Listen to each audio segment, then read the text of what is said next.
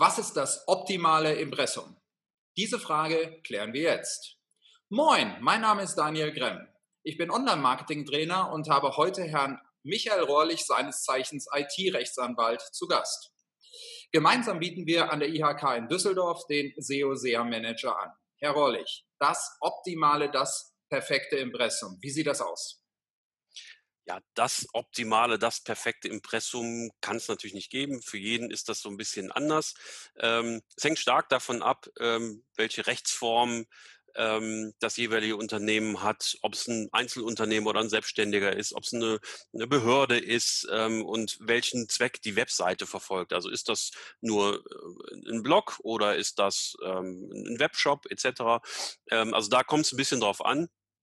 Andererseits ist heutzutage das Impressum, die Gestaltung des Impressums kein wirkliche Raketenphysik mehr. Ähm, man muss einmal die Entscheidung treffen, brauche ich ein Impressum oder nicht. Das ist ganz klar. Für rein private Internetseiten brauche ich kein Impressum.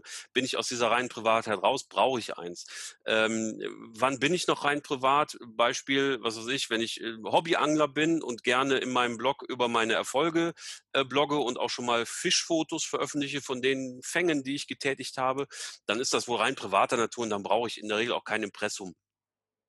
Ähm, wenn ich jetzt aber diesen Blog ähm, quasi, wenn ich dort Werbung einbinde, Google AdSense zum Beispiel, oder wenn ich dann Partnerprogramm von Amazon einbinde für irgendwelche äh, Affiliate-Links auf, auf Anglerbücher, ja, um dann ein bisschen für die Serverkosten ein bisschen Geld zu generieren, ähm, dann bin ich äh, für die Rechtsprechung schon nicht mehr rein privat. Selbst wenn meine Inhalte die gleichen bleiben, ähm, meine Intention also weiterhin eigentlich rein privater Natur ist, ähm, gerate ich dadurch, durch diese Möglichkeit Geld zu verdienen, äh, aus der reinen Privatheit raus. Und dann trifft mich die Impressumspflicht im vollen Umfang. Wenn ich das also einmal entschieden habe und ich würde im Zweifel immer sagen, na, ich, wenn ich nicht ganz genau weiß, im Zweifel würde ich mein Impressum anlegen. Das ist immer besser, als keins zu haben ähm, und nachher kommt raus, ich bräuchte doch eins. Ähm, also lieber mal eins anlegen und was muss so ein Impressum letztlich erfüllen? Es muss drei Dinge erfüllen. Es muss klar erkennbar sein, es muss ständig erreichbar sein und leicht auffindbar sein. Klar erkennbar bedeutet, naja, ich sollte es auch möglichst so bezeichnen, wie es heißt, nämlich Impressum. Es gibt zwar keine Pflicht, genau diesen Begriff zu nehmen, man kann auch äh, Kontakt- oder Anbieterkennzeichnung nehmen. Ähm, Impressum hat sich aber einfach eingebürgert. Ähm, da weiß jeder direkt, was gemeint ist. Und wenn man hier zu kreativ wird bei der Wahl dieser Bezeichnung, dann droht man eben diese klare Erkennbarkeit nicht zu erreichen. Also es gab ein schönes Urteil, da hat eine Band auf, auf ihrer Webseite ein, ähm, auch ein Impressum eingebaut, hat es aber nicht Impressum genannt, sondern Backstage. Das passt natürlich gut zur Musikgruppe, ähm, hat das, dem, dem Gericht hat das aber nicht so gut gefallen, weil es gesagt hat, das ist nicht mehr klar erkennbar. Der Mensch, der das Impressum sucht, der weiß nicht, dass sich die Pflichtangaben ähm, hinter diesem Begriff Backstage ähm, verbirgen. Das bedeutet, äh, auch wenn das vielleicht für manche ein bisschen unsexy klingt oder sowas oder langweilig, spießig, Impressum, ja, hat sich aber eingebürgert, nennen Sie das Ding Impressum und dann ist gut. Ähm, ständig erreichbar ähm, bedeutet, solange Ihre Webseite im Internet aufrufbar ist, muss auch das Impressum aufrufbar sein, ganz banal gesagt.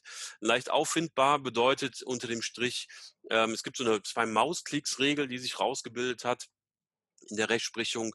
Ähm, der Benutzer muss quasi mit der Nase drauf stoßen, darf also nicht jetzt äh, stundenlang suchen müssen, um das Impressum zu finden.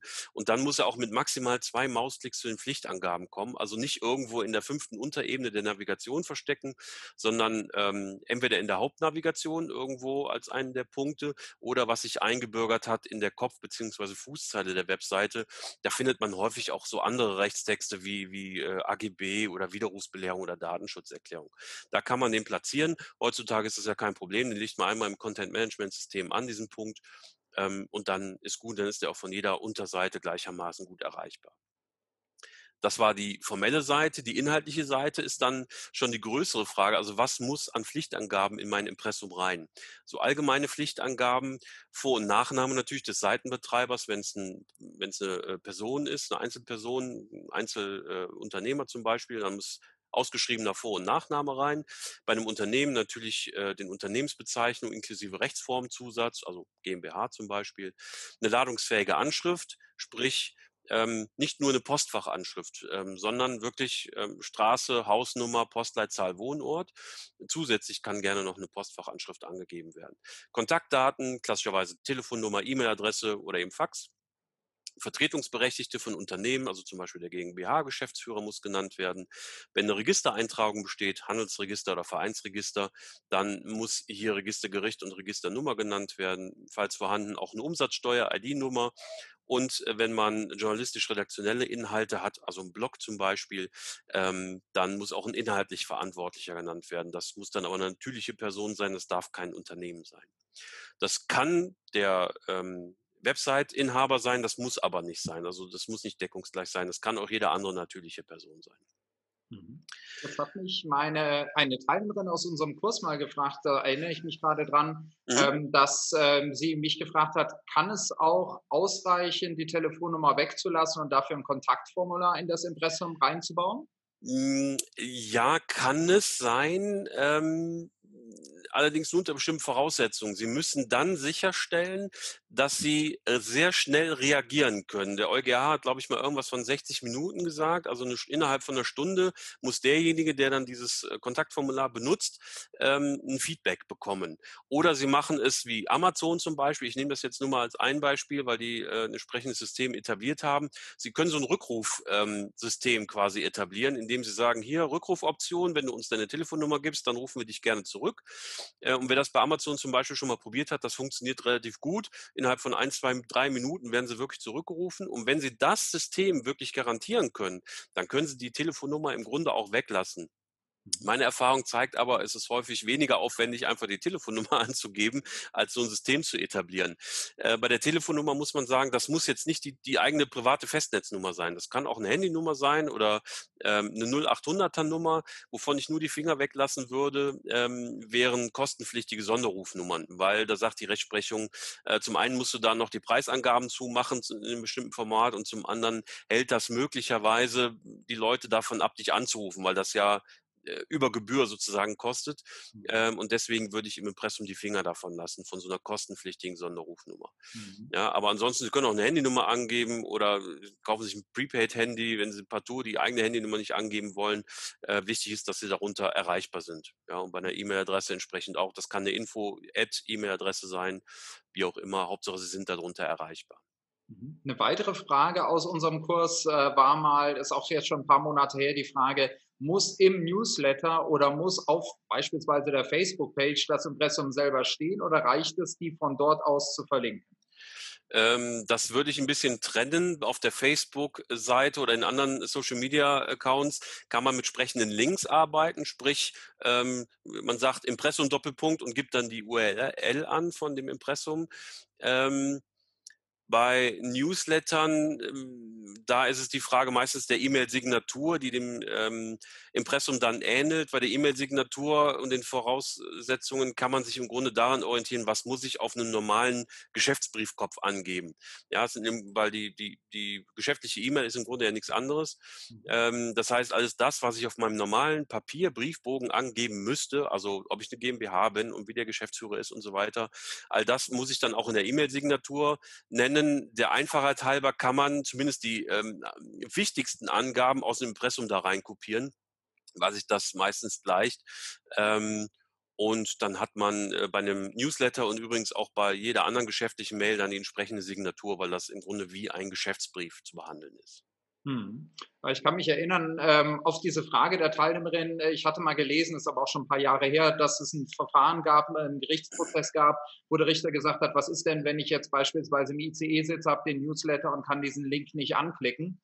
Und äh, der kam dann wirklich zu dem Schluss, das Impressum muss im Newsletter stehen äh, und darf nicht vom Newsletter aus verlinkt sein. Das heißt also, auch mit solchen Richtern muss man im Zweifel am Ende des Tages klarkommen.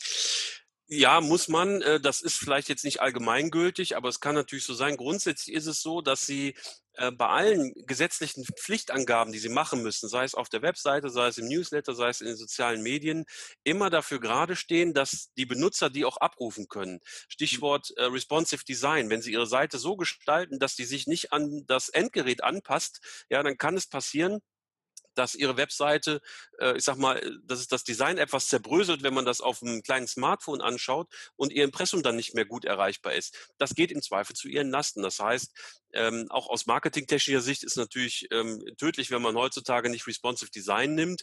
Äh, ich denke, das gutiert ähm, Google schon, wenn man das so einbaut ähm, und, und gutiert ja auch die mobile Ansicht zum Beispiel. Ähm, auf der anderen Seite ist es aber auch rechtlich verpflichtend, einfach das so sicherzustellen, dass jeder, der das abruft, das auch lesen kann. Und das führt dann letztendlich auch zu der Frage, ja, mache ich einen Link in meine E-Mail oder setze ich den Text da rein? Ich empfehle immer, das Ganze als Text da reinzusetzen und auch wirklich als Text, nicht als Bilddatei zum Beispiel, damit eben sichergestellt ist, dass möglichst jeder das zur Kenntnis nehmen kann. Prima. Vielen Dank für die spannenden Antworten, Herr Rollig. Gerne. Ich darf vielleicht noch kurz eine Anmerkung machen, bevor oh, wir zum Ende sind. Ähm, die Pflichtangaben, die ich eben genannt habe, das sind nicht die einzigen, das sind so die Basics. Äh, für reglementierte Berufe und für im E-Commerce-Bereich kommen noch andere dazu. Das wird jetzt vielleicht den Rahmen sprengen, das alles zu nennen. Äh, und vielleicht noch als Tipp, wer sein Impressum füllen will, kann das natürlich gerne als ähm, in Auftrag geben bei einem Anwalt als Rechtsberatung. Es gibt aber auch natürlich ähm, Impressumsgeneratoren, die man frei nutzen kann im Internet. Das ist ja kein Hexenwerk heutzutage mehr. Wow, diesmal sogar mit Zugabe. Vielen Dank, Herr Rollig. Danke.